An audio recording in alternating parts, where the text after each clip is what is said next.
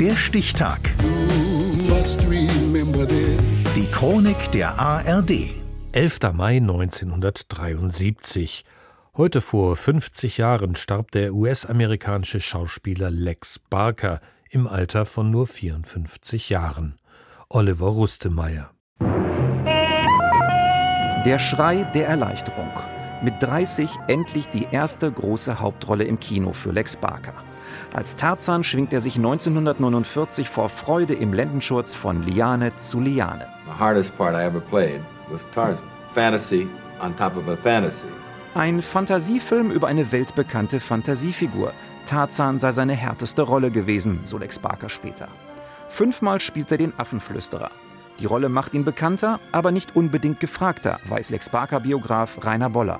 Es gab in Hollywood schon Schauspielerinnen, die wollten nicht mit ihm filmen, weil er halt Tarzan nackt auf der Leinwand gespielt hat oder halbnackt, ja. Also das hat ihm in Hollywood sehr geschadet. Barker erhält in den 50er Jahren Angebote für zweitklassige Abenteuerfilme und Billigproduktionen. Von einem Umzug nach Europa erhofft er sich anspruchsvollere Rollen. Und tatsächlich, in Cinecittà, der Filmstadt bei Rom, besetzt ihn der große Federico Fellini 1960 im Klassiker La Dolce Vita. Lex Barker spielt einen trunksüchtigen, vom Leben enttäuschten Amerikaner. Danach dreht der deutsche Filmproduzent Arthur Brauner mit ihm zwei Dr. Mabuse-Streifen und den Film Frauenarzt Dr. Sibelius. 1962 dann die Rolle seines Lebens. Wer ist denn der große Blonde? Kenne ich nicht. Der war noch nie hier. Que hombre. Das ist ein Mann. Man nennt mich Old Shatterhand. Er ist der Freund der Indianer und Blutsbruder des Häuptlings der Apachen. Lex Barker als Old Shatterhand. Sieben Jahre lang verkörpert Barker die Helden der Karl-May-Verfilmungen. Im Orient Kara Ben Nemsi und im Wilden Westen eben Old Shatterhand. An der Seite seines roten Bruders. Winnetou. Ein Film, der alle Erwartungen übertrifft. Winnetou und Shatterhand im Tal der Toten. Winnetou und das Halbblut Apanachi. Noch nie war der wilde Westen so wild. Und Lex Barker so populär. Die Bravo widmet Sexy Lexi einen Starschnitt und bei Filmpremieren sorgt sein bloßes Erscheinen für Hysterie.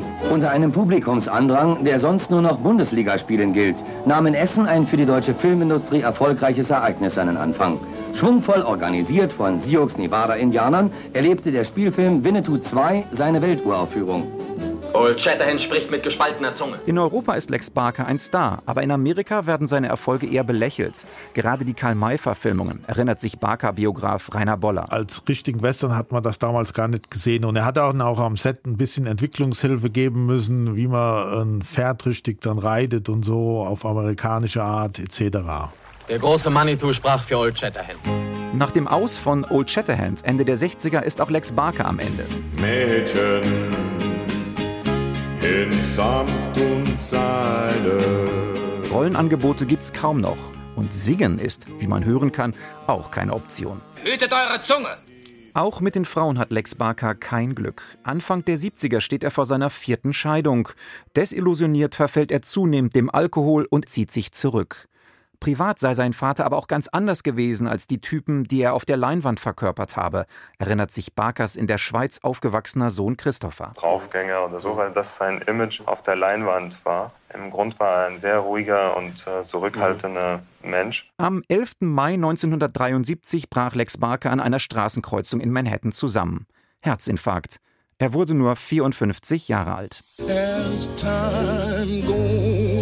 Der Stichtag. Die Chronik von ARD und Deutschlandfunk Kultur. Produziert von Radio Bremen.